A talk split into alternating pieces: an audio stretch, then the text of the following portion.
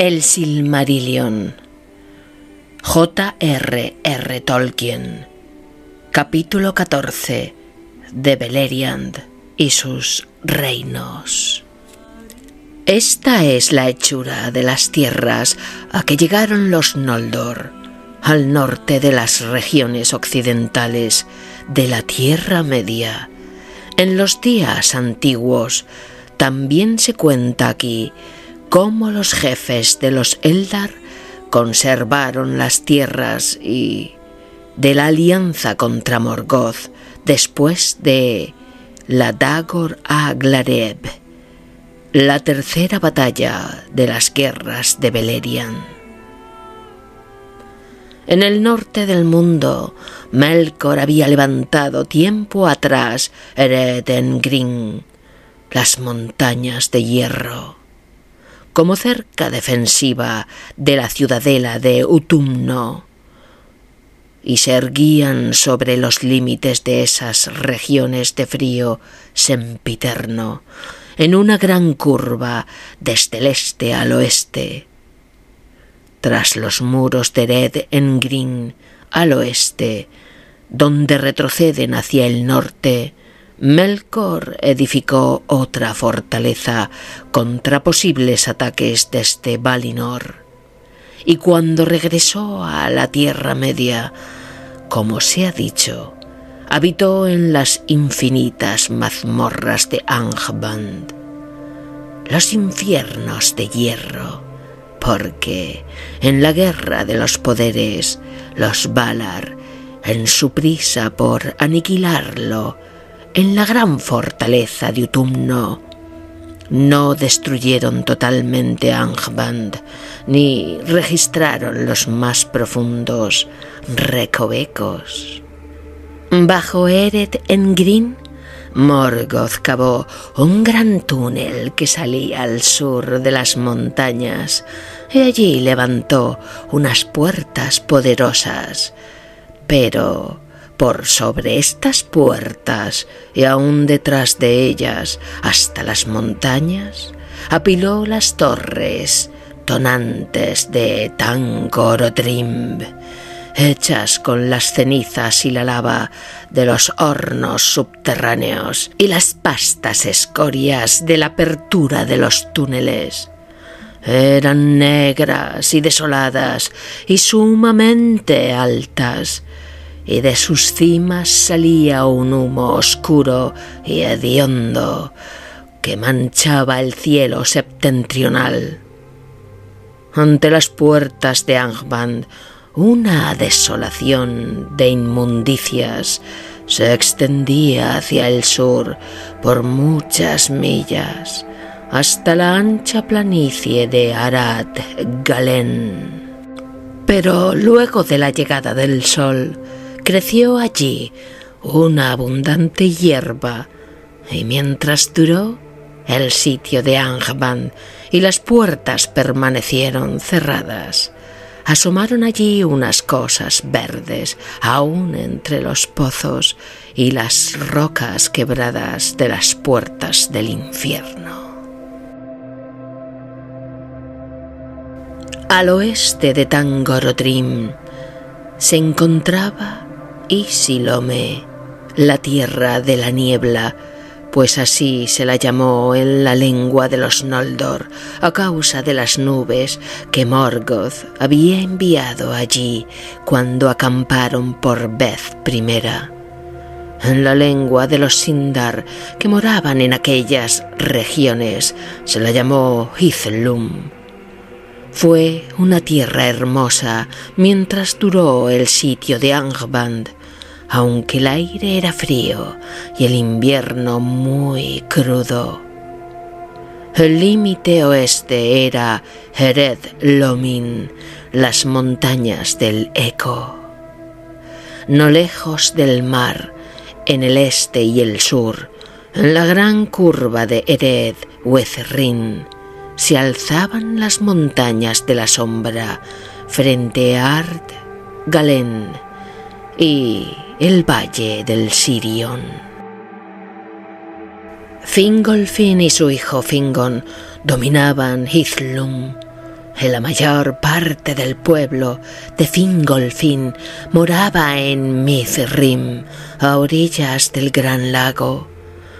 A Fingon le asignó Dorlomin, que estaba al oeste de las montañas de Mithrim, pero la fortaleza principal se levantaba en Eithel Sirion, al oeste de Ered Wetherrin, desde donde vigilaban Ardgalen, y la caballería de Fingolfin cabalgaba por esa llanura aún hasta la sombra de Tangorodrim pues los caballos se habían multiplicado con rapidez y las hierbas de Ardgalen eran ricas y verdes.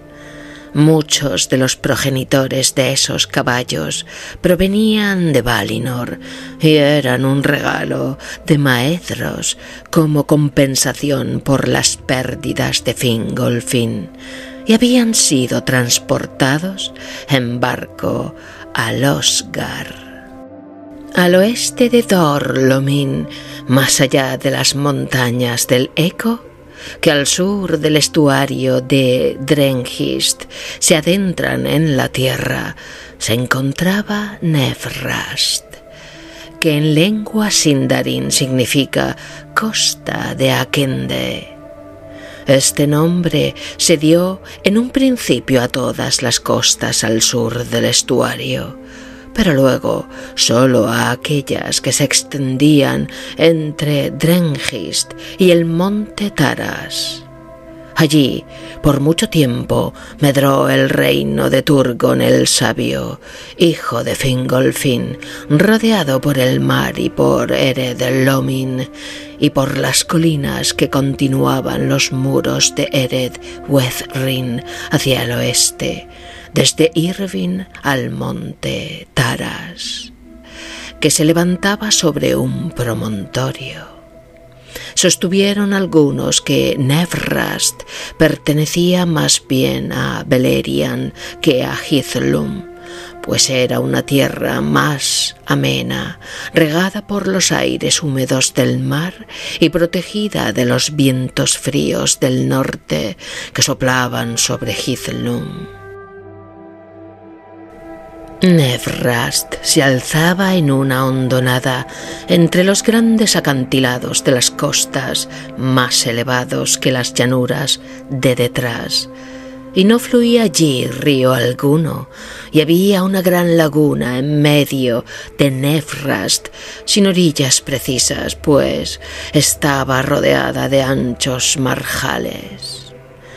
Lina Ewen era el nombre de esa laguna por causa de la gran abundancia de aves que allí vivían, especies que amaban los juncos altos y los vados.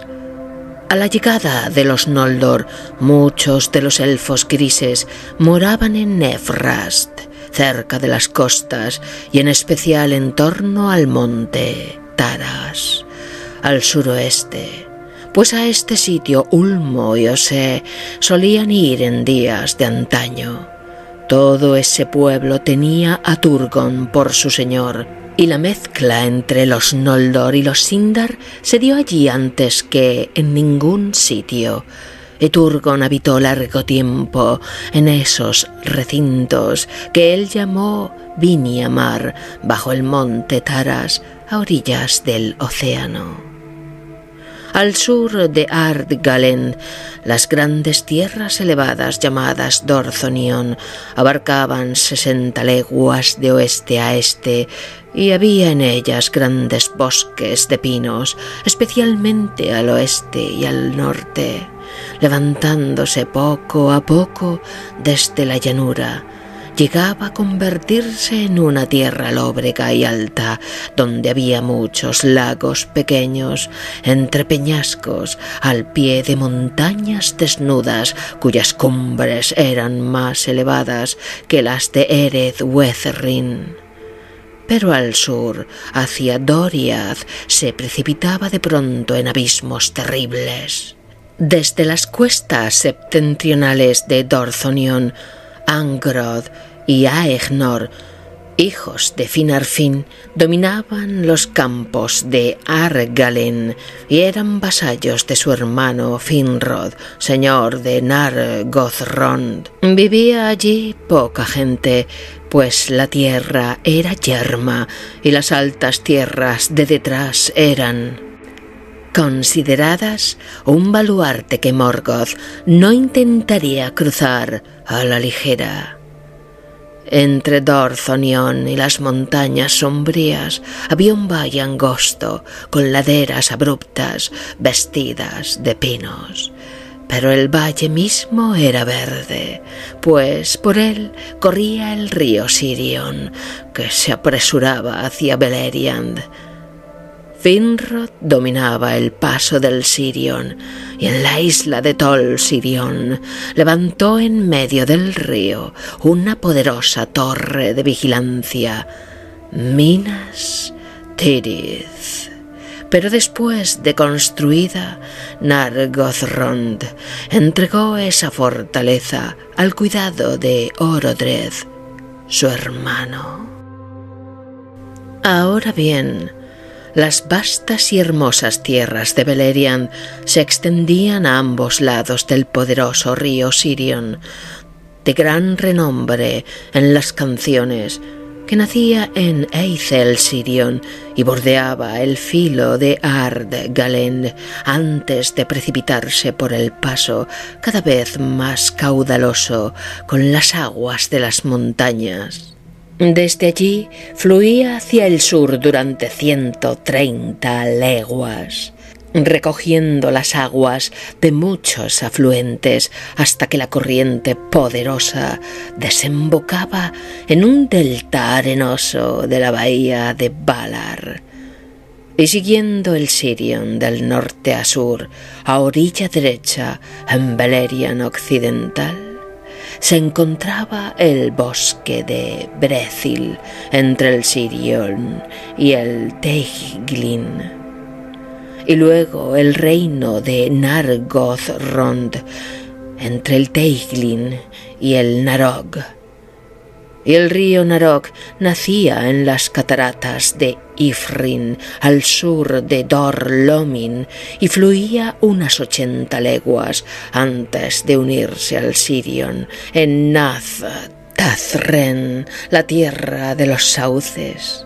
Al sur de Nantazren había una región de prados floridos donde los habitantes eran escasos y más allá se extendían los marjales y las islas de juncos en torno a las desembocaduras del Sirion, y en las arenas del delta no había ninguna criatura excepto los pájaros del mar. Pero el reino de Nargothrond llegaba también al oeste del Narog hasta el río Nendning que desembocaba en el mar de Eglarest. Y Finrod fue con el tiempo el señor supremo de todos los elfos de Beleriand, entre el Sirion y el mar, salvo solo las falas. Allí vivían los Sindar que aún amaban los barcos, y Círdan, el carpintero de barcos, era el señor de todos ellos. Pero entre Círdan y Finrod había amistad y alianza, y con la ayuda de los Noldor se reconstruyeron los puertos de Bithtombar y Eglarest. Detrás de los amplios muros se edificaron hermosas ciudades y desembarcaderos con muelles y malecones de piedra. Sobre el cabo oeste de Eglarest, Finrod levantó la torre de Barat Nimras para vigilar el mar occidental, aunque innecesariamente, como se vio luego, porque en ningún momento intentó Morgoth construir barcos o hacer la guerra por mar. El agua intimidaba mucho a los sirvientes y ninguno se acercaba a ella de buen grado, salvo que una dura necesidad lo exigiera con ayuda de los elfos de los puertos, algunos de los habitantes de Nargothrond construyeron nuevos barcos y emprendieron largos viajes y exploraron la gran isla de Valar con intención de edificar allí un último refugio si algún mal sobrevenía. Pero el destino no los llevó a vivir allí. Así pues, no había reino mayor que el de Finrod, aunque él fuera el más joven de los grandes señores de los Noldor. Fingolfin, Fingon y Maedros y Finrod Felagund. Pero se tuvo a Fingolfin como señor supremo de todos los Noldor y Fingon tras él aunque no tenían en verdad otro reino que la tierra septentrional de Hithlum. No obstante, estos pueblos eran los más osados y valientes, los que más temían los orcos y más odiaba Morgoth. A mano izquierda del Sirion se extendía Beleriand Oriental, Tenía una anchura de cien leguas desde el Sirion hasta el Helión y los límites de Osiriand. Y antes, entre el Sirion y el Mindeb, se encontraba la tierra baldía de Dimbar bajo los picos de las Grisaegrim, morada de las águilas. La tierra de nadie de Nan Dungorceb separaba el Mindeb de las aguas superiores del Esgalduin y había terror en esa región porque a uno de sus lados el poder de Melian guardaba la frontera norte de Doriath, pero al otro los desnudos precipicios de Ered Gorgoroth, las montañas del terror, caían a pico desde lo alto de Dorzonion. Allí, como ya se dijo, había huido un Goliath de los látigos de los Balrogs y allí moró por un tiempo, ocupando los barrancos con su mortal obreguez. Y allí todavía después de que ella partiera, la prole inmunda acechaba y tejía grandes redes malignas, y las finas aguas vertidas desde el Eret Gorgoroth se contaminaban y era peligroso beberlas, pues las sombras de la locura y la desesperación invadían el corazón de aquellos que las probaban. Toda criatura viviente evitaba esa tierra, y los Noldor solo atravesaban Nandungorcep si los acuciaba una gran necesidad, por pasajes cercanos a los límites de Doriath, lo más lejanos posible de las montañas malignas.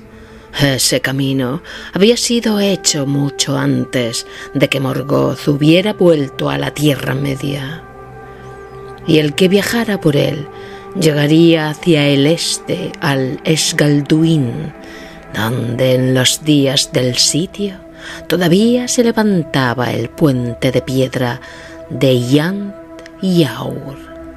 De allí avanzarían por Dor Dinen, la tierra silenciosa, y cruzando los Aros y Ach, que significa los vados del Aros, llegaría a las fronteras septentrionales de Beleriand, donde moraban los hijos de Feanor.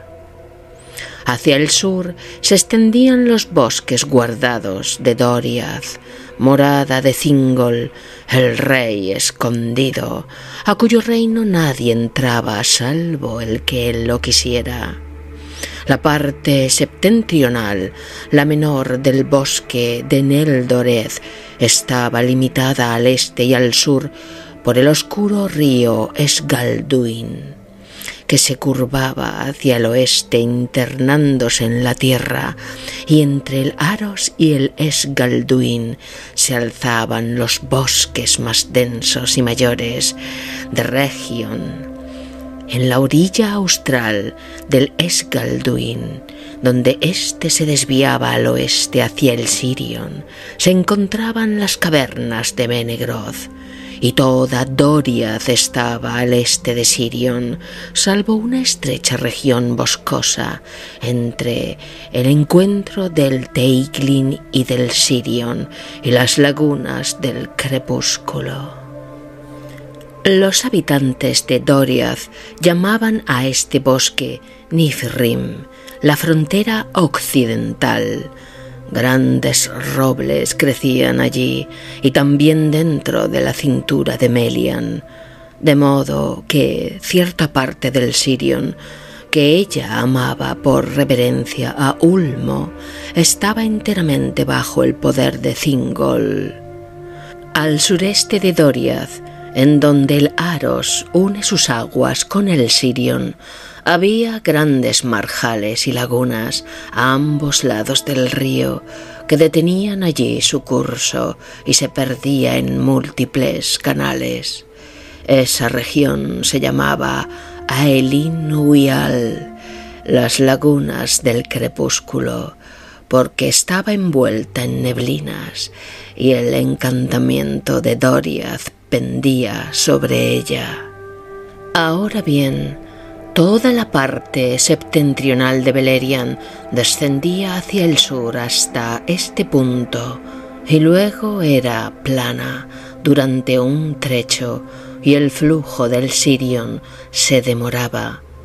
Pero al sur de Aelin la tierra descendía de súbito en una pronunciada pendiente y todos los campos bajos del Sirion quedaban separados de los más altos por esta caída, y quien mirara desde el sur hacia el norte creería ver una interminable cadena de colinas que venía desde el Eglarest más allá del Narog al oeste, hacia Amon Ereb al este, que se alcanzaba a ver desde el Helion. El Narok avanzaba entre estas colinas por una profunda garganta y fluía en rápidos, pero sin cascadas, y en la orilla oeste se alzaban las altas tierras boscosas de Tauren Faroz en el lado occidental de esta garganta, donde la pequeña corriente espumosa del Rigwil se precipitaba en el Narok, desde el Alto Narok, Finrod estableció Nargothrond. Pero a unas veinticinco leguas al este de la garganta de Nargothrond, el Sirion caía desde el norte en una poderosa catarata bajo las lagunas y luego se hundía súbitamente en múltiples canales subterráneos excavados por el paso de las aguas. Y surgía otra vez a tres leguas hacia el sur, con gran estrépito y vapores, y atravesaba los arcos rocosos al pie de las colinas llamadas las puertas del Sirión. Esta catarata divisoria recibió el nombre de Andram, la muralla larga, desde Nargothrond hasta Ramdal, el fin de la muralla en Belerian Oriental pero al este se iba haciendo cada vez menos abrupta, pues el valle del Helion descendía poco a poco hacia el sur y en todo el curso del Helion no había corrientes impetuosas ni cascadas, pero era siempre más rápido que el Sirion.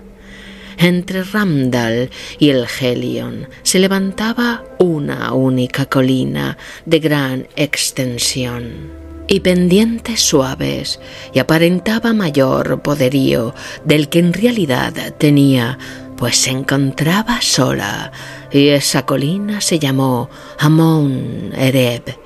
En Amon Ereb murió Denethor, señor de los Nandor, que habitaban en Osirian, ellos fueron los que acudieron en ayuda de Thingol contra Morgoth cuando los orcos descendieron por primera vez en gran número y quebraron la paz iluminada de estrellas de Beleriand.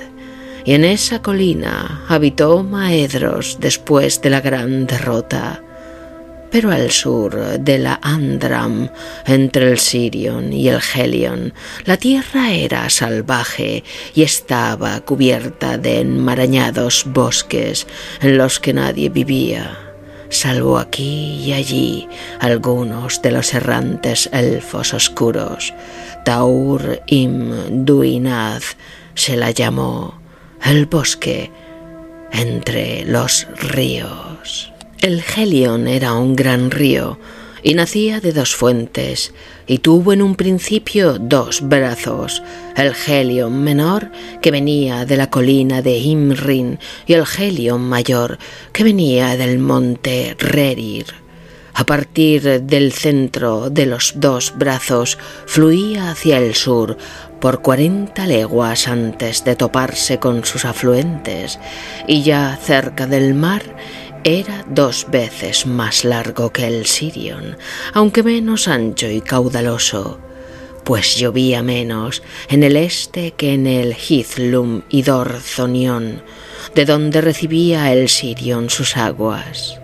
Desde Ered Luin fluían los seis afluentes del Helion, Ascar, que se llamó después Razloriel, Zalos, Legolin, Bilthor, Duilwen y Adurant, rápidas corrientes turbulentas que se precipitaban desde empinadas montañas, y entre el Ascar al norte y el Adurant al sur, y entre el Helion y Ered Luin, se extendía amplia la verde tierra de Osiriand, la tierra de los siete ríos. Ahora bien, en el curso medio del Adurant, la corriente se dividía para luego volver a unirse y la isla que las aguas cercaban se llamó Tol Galen, la isla verde. Allí moraron Beren y Lucien después de su retorno. En Osiriand moraban los elfos verdes, protegidos por sus ríos, porque después del Sirion, Ulmo amaba al Helion por sobre todas las aguas del mundo occidental. Tal era la capacidad de los elfos de Osiriand para vivir en los bosques que un forastero podría atravesar estas tierras de extremo a extremo sin haber visto a uno solo. Vestían de verde en primavera y verano, y el sonido de sus cantos alcanzaba a oírse aún a través de las aguas del Helion. Fue así que los Noldor llamaron a esta tierra Lindon, la tierra de la música, y a las montañas de más allá las llamaron Ered Lindon, porque las vieron por primera vez desde Osiriand. Al este de Dorthonion, las fronteras de Beleriand estaban más expuestas al ataque, y sólo unas colinas de poca altura guardaban el valle del Helion desde el norte. En esa región, la frontera de Maedros y en las tierras de más atrás vivían los hijos de Feanor con mucha gente, y sus jinetes cabalgaban a menudo por la planicie septentrional, Lothlan, vasta y desierta, al este de Arg Galen, por temor de que Morgoth intentara atacar Beleriand oriental. La principal ciudadela de Maedros se levantaba en la colina de Himring, la siempre fría, y era ancha, desprovista de árboles, y plana en la cumbre, rodeada de múltiples colinas menores. Entre Himrin y Dorthonion había un paso excesivamente empinado hacia el oeste, y era ese paso de Aglon, una puerta que llevaba a Doriath, y un viento crudo soplaba por él desde el norte. Pero Celegorn y Curufin fortificaron Aglon y lo sostuvieron con gran vigor, y también las tierras de Himlad al sur, entre el río Aros que nacía en Dorthonion y su afluente el Celon, que venía de Himring. Entre los brazos del Helion se encontraba el fuerte de Maglor, y aquí las colinas desaparecían por completo. Por allí entraron los orcos en Beleriand Oriental antes de la tercera batalla. Por tanto, los Noldor guardaban con grandes fuerzas de caballería las llanuras de ese sitio, y el pueblo de Carancir fortificó las montañas al este de la hondonada de Maglor. Allí el monte Rerir y muchas montañas menores alrededor se destacaban de la cadena principal de Ered Lindon hacia el oeste y en el ángulo de Rerir con Ered Lindon había un lago sombreado por montañas desde todos los lados, salvo el sur. Era ese lago Heleborn, profundo y oscuro, y junto a él moraba Carandir, pero a todas las vastas tierras entre el Helion y las montañas y entre el Rerir y el río Ascar, los Noldor las llamaron Targelion, que significa la tierra de más allá del Helion, o Dor Carancir, la tierra de Carancir, y allí fue donde los Noldor encontraron por primera vez a los enanos. Pero Targelion fue llamada antes por los elfos grises Talaz Runen, el Valle Oriental. Así pues, los hijos de Feanor, bajo la égida de Maedros, eran los señores de Beleriand Oriental, pero su pueblo en ese tiempo se encontraba sobre todo al norte de la tierra, y hacia el sur solo cabalgaban para cazar en los bosques verdes pero allí moraban Amrod y Amras, y no fueron mucho al norte mientras duró el sitio.